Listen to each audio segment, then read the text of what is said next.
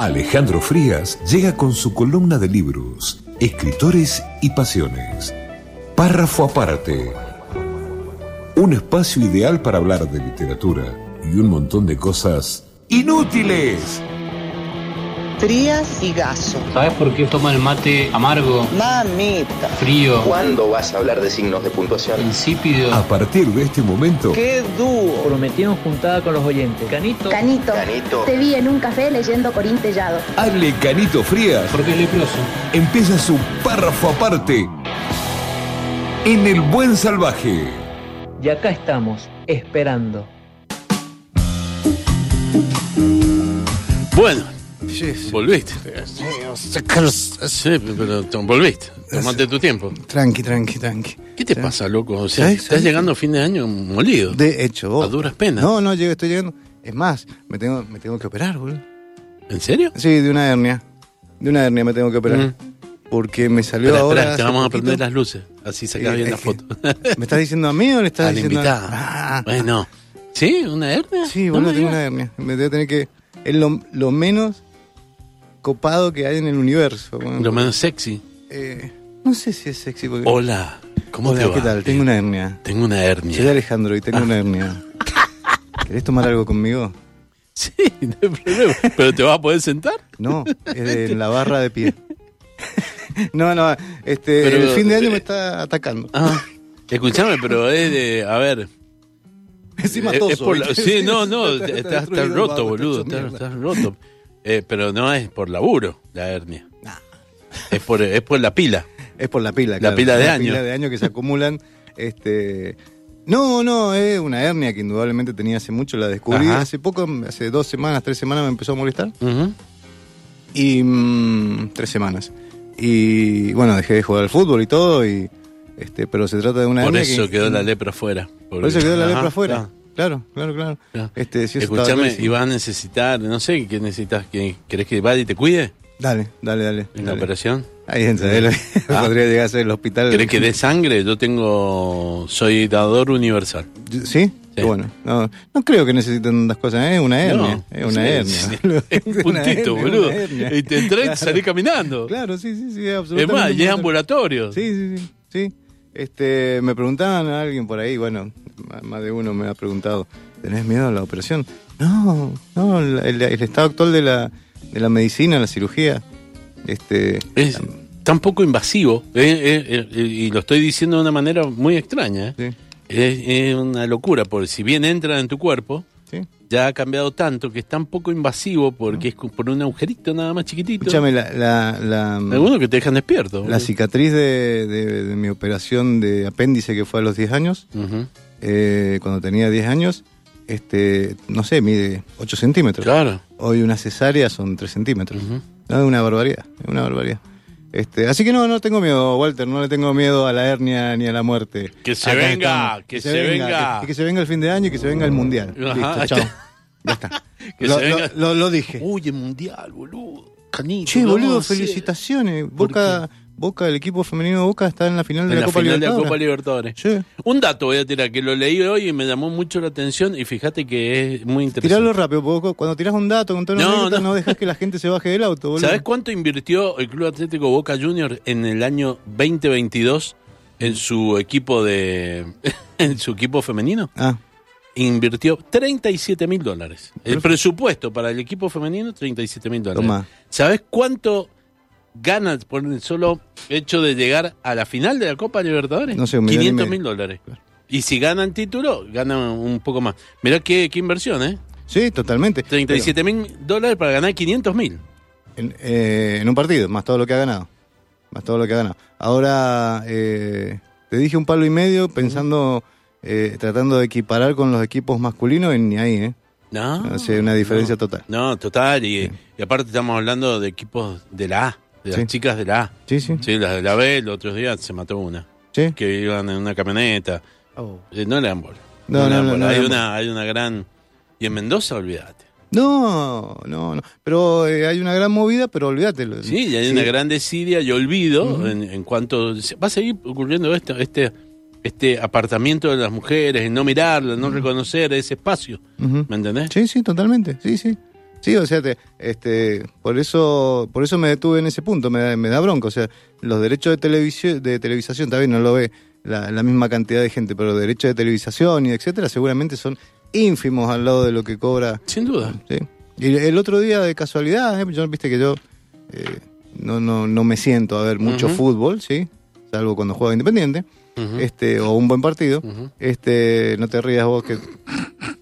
Sos la, invitada, no, No, hables. Sos la sos- invitada, no hables. Pero te vas a ir. pero sos, estás orgulloso. Orgullosamente dijo, soy de Independiente. Por supuesto, sí, Con total. el pecho Acá estoy, acá estoy. Vení, baboso. henchido. Vení, baboso. Sí, ajá. Este, gritame los goles. Y en la del cara. otro Independiente también. Y del otro Independiente también. Más orgulloso todavía. Vení acá de mi.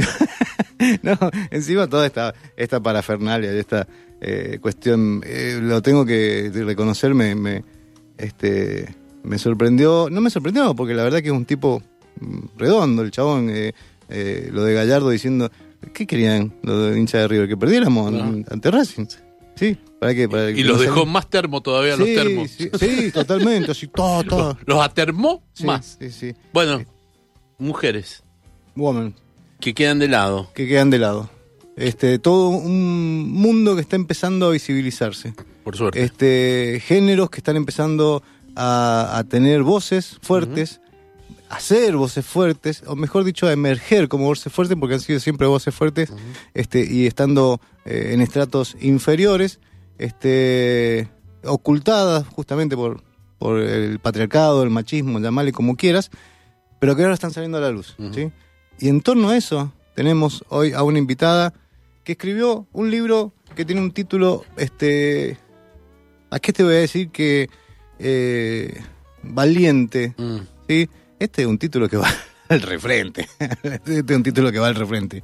Se llama, el libro se llama Confesiones de una travesti sin filtro y la autora es Úrsula O. Morales, que la tenemos acá. ¿Cómo estás? Todo bien, acá andamos. ¿Cómo andás? sí? Gracias por Hola, Úrsula. ¿Qué hace Walterio? Bienvenida. Tanto tiempo. Sí, Te así- digo porque te conozco en la escuela de rock, nos ¿viste? conocemos de edad. Y primero, acotación aguante Godoy Cruz, que estamos todavía en 15 años en primera división, no nos han sacado por ahí intermitentemente, pero estamos todavía en, en la Bien, punta. gracias por venir, Úrsula. Este, Mañana tenemos un nuevo programa. De, sigamos. sigamos, sigamos. Fútbol, travestismo y heavy metal, todo. No.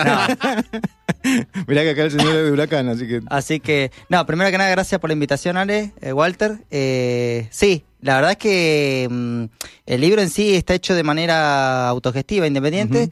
La verdad, mm, son 50 libros realmente, que esta primera impresión, quizás para más adelante sacar otra, pero no imaginaba realmente que se me iban a agotar y que la gente lo compartiera, lo, sí, como no, lo compartiera, lo leyera, me referenciara. Eh, la verdad ha sido un éxito en los parámetros que yo entiendo, ¿viste? Porque para mí el éxito ya, hacer un libro ya es mucho. Ujú.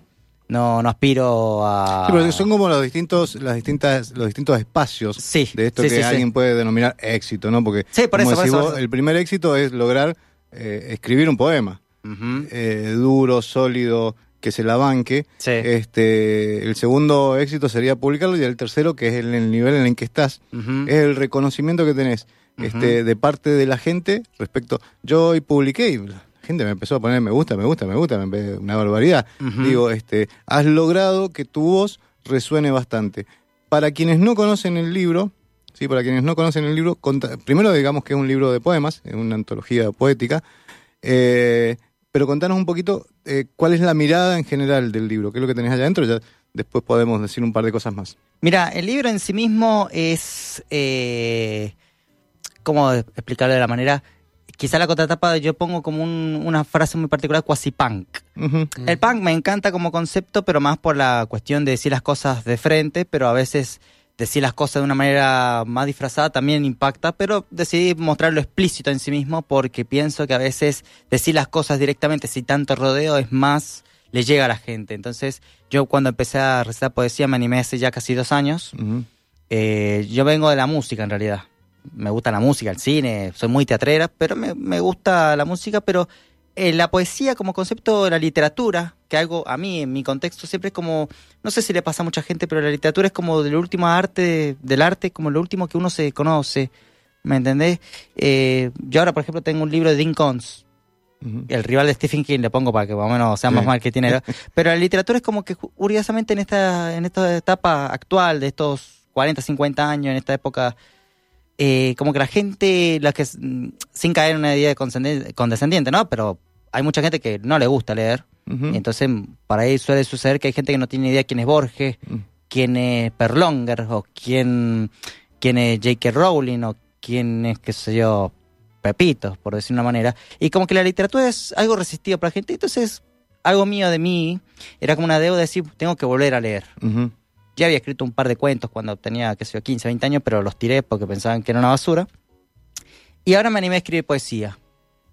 Me animé a escribir poesía, inclusive hasta tengo dos novelas que aún no las publico, pero las tengo, estoy en etapa de corrección, pero digo, eh, realmente entre la música y la literatura quiero hacer como las dos movidas, pero me dedicaría más a la literatura porque durante 10 años me he escrito biografía de bandas, reseñas de artistas, discos, películas, obras de teatro. Claro, o sea, la, la- la experiencia, la- la- el músculo de la escritura lo tenés este y de alguna manera eh, esos, si bien son otros géneros en lo- a los que te has dedicado, eh, pero esa, esa experiencia previa se nota en el libro por, por la solidez en, al- en algunos casos, bueno, este eh, la, la- la- la resistencia que se lee dentro de, de- de cada uno de los poemas, ¿no? Este, ¿Cuál es el origen de estos poemas? Porque son bien, ya desde el nombre te... O sea, vos te propusiste, Sí. dijiste, voy a salir a, a mostrar la mina que soy, diciendo todo lo que tengo que decir de una, y lo dejas plasmado en el primer libro. Sí, mira, eh, yo hace como ya 3, 4 años me empecé a juntar con poetas y escritores, que para mí, como te digo, era un universo que no desconocía, pero que me era ajeno de alguna manera. Para ahí un poco contradictorio en todo, pero digo, eh, yo vengo del palo de la música. O sea, para mí la música, eh, vos no sos poeta, sos compositor o letrista, ¿viste? claro. No sos poeta. Como que la palabra poeta es muy de la academia, pues cuando en realidad poeta puede ser poeta sin editar ningún libro. Sí, de, ahí, Ahí. En, en el caso de la historia de la música hay eh, Sí. eh, puntuales, ¿no? O sea, vos decís Miguel Abuelo, poeta. Pablo Pandolfo. Eh, Pablo Pandolfo, poeta. Claro. Este, eh, Luis Tom Waits. poeta. Mm. ¿sí? Tom Waits. No, no Leonard Cohen. Sí. Pero no le decís poeta a todos los músicos. Claro, Dylan. ¿me ent- o, Dylan, o, o Nick Cave, por Sí. ejemplo, Sí. ¿me entendés? Di- Dylan que ga- fue Que ganó premio el- Nobel fue de premio Nobel literatura. literatura. Claro, insólito. Yo pensé Por las que- canciones, ¿no? Claro, o toda su producción. Ajá. Bueno, entonces, como dije, la letra es importante para el contexto de la música, entendida tradicionalmente, es importante porque está reflejando. Dije, voy a empezar, porque ya me había metido en un grupo literario, entonces empecé a leer. eh, tengo dislexia en realidad, pero ya lo voy superando porque no me quedo con que tengo dislexia, tengo que leer y tratar de entender lo que estoy leyendo. Y si no, cuando leo el libro, busco la referencia para decir, ah, entonces también lo que entendí. Entonces, cuando empecé a, mm, a meterme en la poesía, empecé a juntarme con poetas.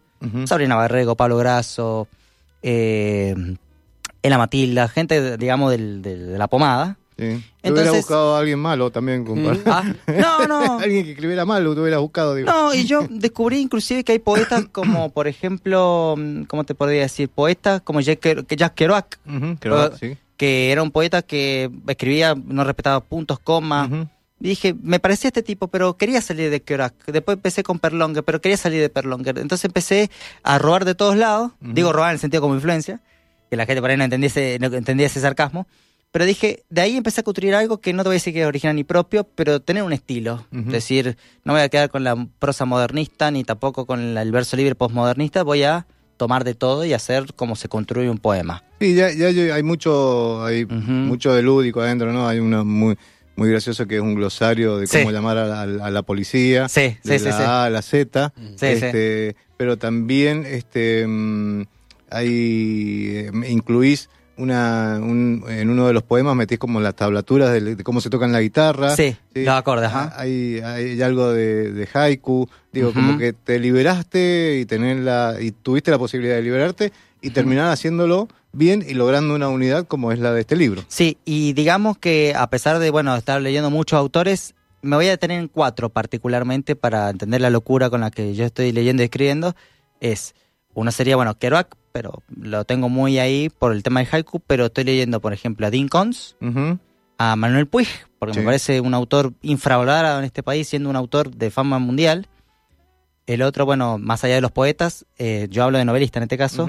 Después tengo a, mm, a Roberto Bolaño, que me parece la persona mm, que más me está influenciando. Me acabo, estoy leyendo 2666, 1125 páginas, imagínate, voy Sí. por la página 200.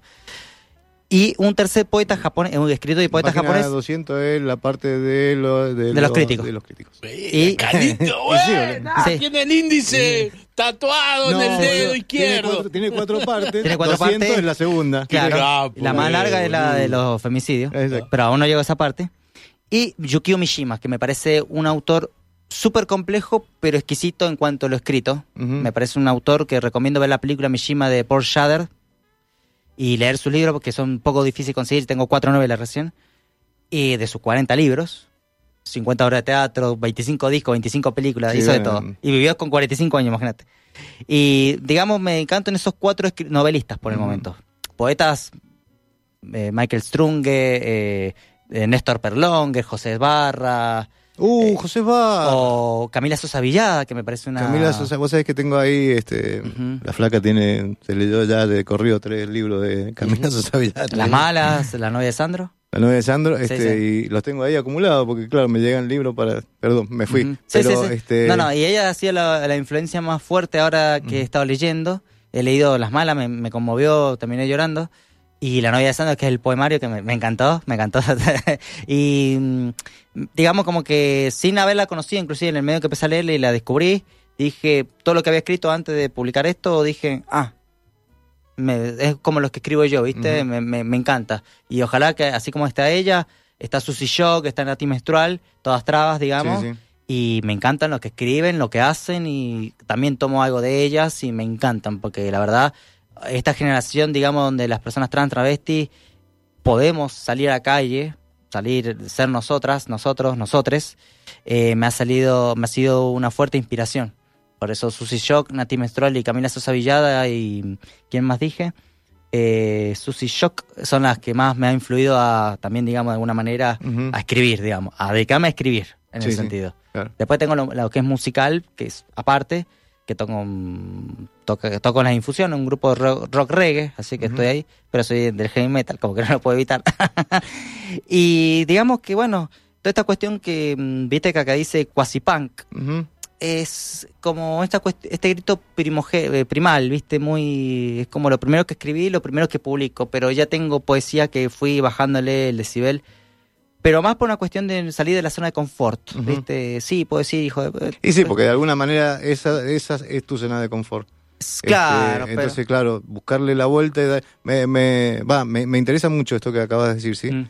Porque, porque claro, es la zona de confort. Voy a salir a putear, es mi zona de confort. Donde estoy, donde estoy más, este, con, con más quilombos, donde me siento, este, más cómoda, más cómodo, este, Sí. pero justamente salir de esa zona de confort, este, para, para, para una poeta como vos, que, que desde este tu primer libro estás teniendo esta repercusión, me, me parece algo muy valiente, porque decir, bueno, voy a seguir escribiendo poesía, pero no esperé el mismo tono. Claro, no, no, a veces, como te digo, esto es como, digamos, un experimento, por decirlo de una manera. Igual tengo poesía que por ahí no tiene que ver con lo crudo, pero sí me gusta, digamos, eh, decir las cosas de un sin filtro, como el título lo sugiere. Pero también poder decir las cosas sin filtro sin la idea de choque, poder decir algo que tenga que ver con la vida, con la naturaleza, con el decir te quiero, ¿viste? Pero en el te quiero, te quiero, ¿viste? De decirle a alguien que empatiza con esa persona, ¿viste? Yo esto explícito es porque tiene juega un poco con la línea del punk, pero no pasa de eso. Sí, yo, pero- yo tengo una pregunta para Sí. si puedo. Sí, sí. Eh, ¿Te animarías a, a hacer un libro pero con un editor? Sí. Y que el editor eh, te, te vaya marcando parámetros. O sea, Mm. ¿te, te bancarías esa? Sí, porque mira, tengo primero que nada agradecer a Américo Mancini, que fue el editor, Sí. que me... Yo llegué a esto por una amiga en común que tengo con Américo, que se llama Verónica Jiménez, que también es poeta. Y ella, yo quería en realidad publicar, eh, que, publicar no sentíme, quería que me hicieran los Sorias de Alberto Laiseca, que tiene Ah, sí. 1400, pero el- cuando contacto, contacto con este hombre me dice, mira, te lo puedo hacer en cinco libros, pero pensándolo bien dije, me salía cinco mil pesos, ah, pero después pensando dije, ¿vos me harías un libro de poesía? Sí, lo que vos querás, poesía, novela, relato, lo que vos querás. Entonces, durante meses estuvimos planificando esto por cuestiones presupuestarias, obviamente por ahí había que ahorrar una plata, y gracias a Américo me hizo ayuda de corrección, eh, cuestiones sintácticas, para todo eso, y él me ayudó con la tapa, todo, y salió como lo tengo aquí. Eh, no sé qué color sería porque tengo daltonismo, pero bueno, calculo que es un púrpura, un fucsia. Eh, sí, es, es un... Ujú. Tiene. Tiene daltonismo. Le gusta el heavy Le, metal. le gusta el heavy metal. le gusta el punk, pero no, no el mundo del punk. Le gusta el. tiene todo. Sí, sí, sí. Ya está por ahí. Un libro. Y un libro, tiene un libro. Ya escribí dos novelas, imagínate, con eso estoy... Igual, puedo espolear, las novelas se llaman Crónicas de un camionero, esa es como más autobiográfica, y Anarquía en Mendoza, que es más distópica. ¿Y esas Ajá. están para salir? Mm, Mira, estoy haciendo trabajo de corrección, me está ayudando otra chica que también se llama Sabrina. Sabrina López, que le mando un saludo si llega a escuchar esto, que ella me va a ayudar con el tema de la corrección, ¿viste?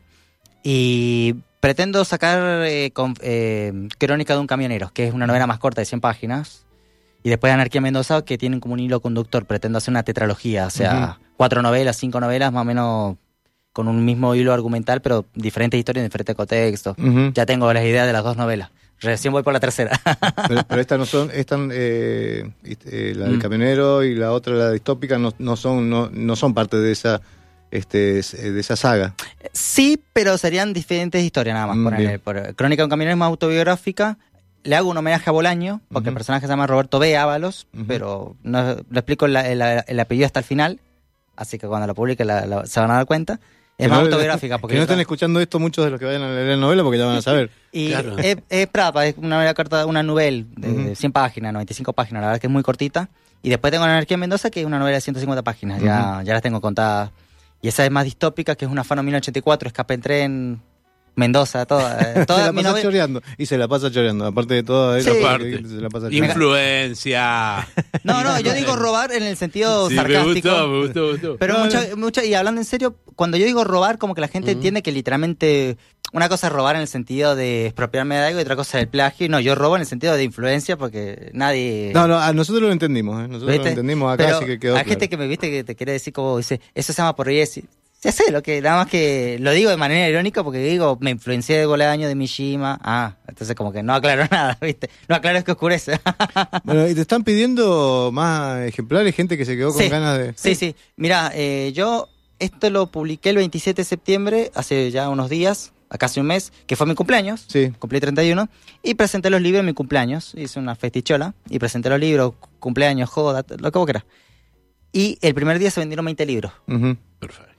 Y el último libro lo vendí el 14 de, de ahora, de este mes, de octubre. O sea, literalmente me quedé sin libro en menos de un mes. La verdad que no esperaba eso. Yo imaginaba, bueno, los vendo mano en mano, los presento en la librería. No imaginaba que el libro se me iba a agotar. Ujú.